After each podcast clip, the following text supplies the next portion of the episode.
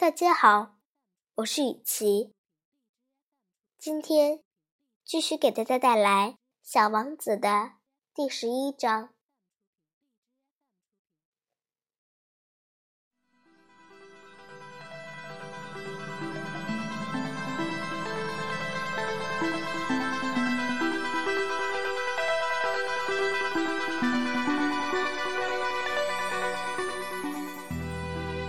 个行星上住着一个爱虚荣的人。哦哟，一个崇拜我的人来拜访了。这个爱虚荣的人一见到小王子，老远就叫喊起来。在那些爱虚荣的人眼里，别人都成了他们的崇拜者。你好，小王子说道。你的帽子很新奇，这是为了向人致意用的。爱虚荣的人回答道：“当人们向我欢呼的时候，我就用帽子向他们致意。遗憾的是，没有一个人经过这里。”小王子不解其意，说道：“啊，是吗？”爱虚荣的人向小王子建议道：“你不妨拍拍巴掌试一试。”小王子就拍起巴掌来。这位爱虚荣者就谦虚地举起帽子向小王子致意。小王子心想：“这比访问那位国王有趣。”于是他又拍起巴掌来。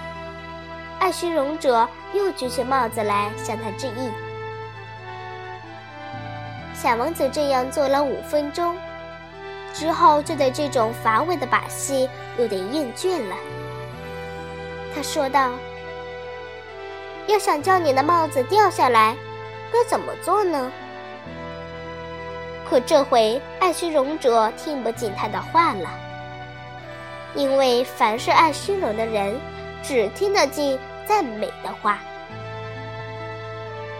他问小王子道：“你真的钦佩我吗？”“钦佩是什么意思？”“钦佩，就是承认我是星球上最美的人，服装最好的人，最富裕的人，最有智慧的人。”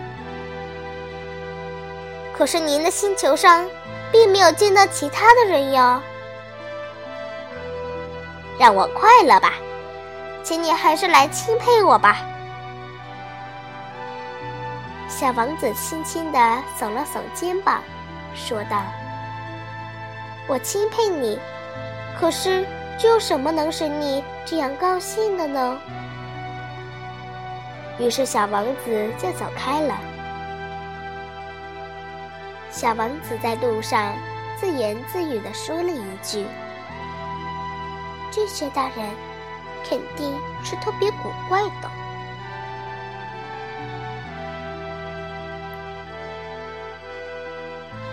今天的故事就讲到这儿，再见，朋友们。